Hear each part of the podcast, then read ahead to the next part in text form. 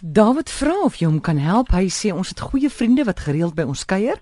Hulle volwasse kinders Hulle gaan nou nie meer goeie vriende wees nadat hulle sy naam gehoor het nie, maar ons ons hoop op die beste. Hy sê hulle volwasse kinders en disse kinders woon by hulle as gevolg van omstandighede. Ons nooi hulle gereeld, man, sommer om net te kom eet, dan daag die hele familie op. Ons het dit al duidelik gemaak. Ons nooi byvoorbeeld net vir Gertjie en Louise, maar almal kom. En dan se kinders van nonsens nê. Hulle wil nie dit of dat eet nie. Hoe gemaak? Kan ek toegangskaartjies stuur met die uitnodiging? Dit is lastige bure. Dit is soos mense wat nie verstaan hoe hoe dit werk nie en daar's baie verskillende maniere om dit te benader. Jy kan die helfte van dit of 3 kwart van dit gaan op 'n feite vir ongemaklikheid uitloop en as jy die vriendskap nie verloor nie. Die probleem met etiket of met sosiale reëls is ek en jy praat nou met die wat klaar met ons saamstem gewoonlik en nie met die wat die probleem het nie.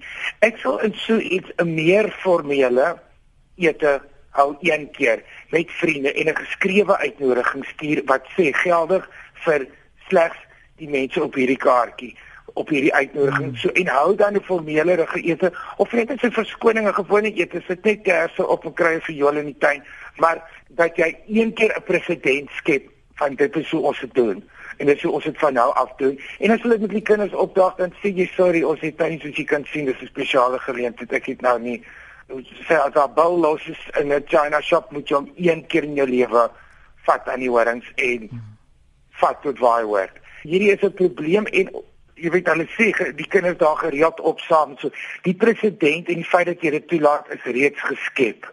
Dit is moeiliker nou om iets te verander as om iets van die begin af duidelik te maak. En as mense dit nie verstaan nie, dan nooi jy hulle net nie weer nie. Dit is vir jou 'n krisis. Dan hou jy net by ete met iemand anders. Dit is nie 'n noodsaaklikheid op die aarde dat jy hulle moet hê nie. Dan nooi jy vir hulle op die slag wanneer jy emosioneel die krag het van jy weet jy kom ellende. Dan nooi jy vir hulle vir snacks en cocktails op 'n stoep en nie vir 'n volle ete nie. Jy nooi hulle op 'n plek waar jy nie 'n nes vir hulle in jou huis nie, soos in jou tuin. Jy nooi hulle vir iets waarvoor jy nie omgee nie, soos 'n braai en een keer per jaar en jy nooi hulle nie vir jou meer intieme of jou meer spesiale ete nie. Dit is ongelukkige lewe werk. Jy het die reg in jou huis om te doen wat jy kan. Hierdie is een van daai goed en ek sê dit baie keer, as jy hom nie smoor nie, gaan hy groter word. En hy gaan jou lewe oorneem totdat jy niks niks niks meer wil doen nie. Anoniem sê In die kantoor waar sy werk, is daar 3 mans wat geweldig vloek. Sy sê dit nou al die mees senior persoon van die 3 lot lyk my wat nou so vloek aangespreek en gevra, hulle moet asseblief nie sulke vieslike taal in haar teenwoordigheid gebruik nie, maar hy stuur hom nie aan haar nie. Vloek in 'n in 'n werksituasie, ek gedog is 'n baie swart en wit reël klaar verby en oor. Maar ek het bietjie gaan oplees en bietjie met met mense gepraat en maatskappy se reëls gaan kyk. En goed en daar's baie goed is in die ou etiketboeke. Hmm. Het hulle gesê, okay, obviously in 'n werksplek of professionele situasie is vloek verbode. Mense wat vloek is die laaste mense wat bevordering kry. Later het hulle gesê daar's die twee K's nie vir 'n kliënt nie en nie vir kollegas nie. Jy mag wel vloek as jy by die venster uitkyk en sien hoe steel hulle jou motor. Deesdae sien ek in die, op die nuutste webwerwe oor etiket sê hulle jy volg die hoogste persoon se gedrag wat vir my eienaardig is wanneer dit sê as hy dan nou vloek, dan vloek jy ook maar bietjie. En hulle sê dis se kinders hiervan en dit verstaan ek verskil van die tipe maatskappy en die tipe mens met wie jy werk. Jy verwag 'n vloekery dalk op 'n bou op 'n bousite en jy verwag 'n vloekery dalk in 'n werkswinkel wat karre regmaak en een stamp se kop teen die exhaust. Mm. En jy verwag dit, maar jy verwag dit nie by by 'n firma wat regte beoefen of wat boeke uitgee of wat versekerings verkoop of wat mm. direk met gesofistikeerde kliënte werk. Wat ek wel hieroor wil sê is mense besef dit nie vloek val vir my onder dieselfde kategorie as rook, as drank. As jy in die gewoonte is om te vloek, is dit nie 'n ding wat maklik stop nie.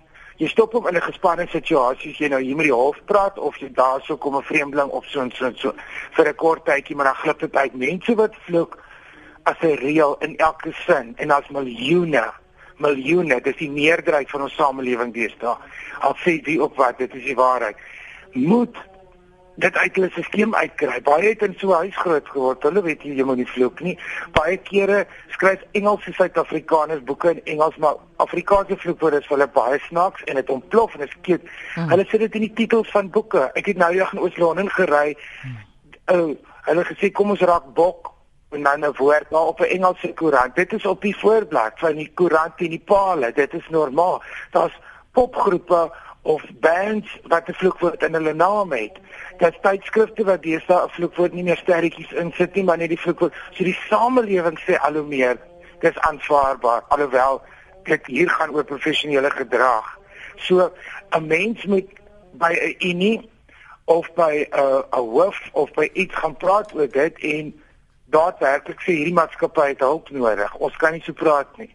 Ek self het gefaal back. Ek lewe aan wat ons noem die wit hart skoon kop foulback sindroom. My my my hart is baie goed en ek wil nie lelik wees en my gedagtes is nie so veilig maar my werk.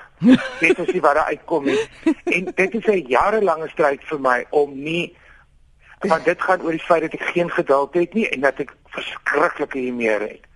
So baie keer glip ek dan uit val as ek op die verhoog is en ek sien een met 'n selfoon. Ek wil jou nie vir beledig nie, maar ek kom sit in jou werkplek met 'n selfoon en dan sê ek vanoggend iets erg. So ek verstaan meer as enige iemand anders dink ek hoe moeilik dit is om te vloek as deel van jou leefstyl maar nie dit te doen in in 'n werkplek nie. Om om op te hou vloek is net so groot stryd soos om op te hou rook, mm. op te hou drank, op 'n dieet te gaan jou leefstyl te verander. Dit is 'n verskriklike ding. En ek weet nie wat se maatskappy hierdie is nie. Ek kan nie vir my indink dat dit so dat dit so aangaan dan dan moet jy jou by 'n ander plek gaan werk want jy spandeer 8 ure 'n dag by jou werk is 'n groot deel van jou lewe. 'n Ding wat daagliks aan jou knaag, beskadig jou siel op elke moontlike level.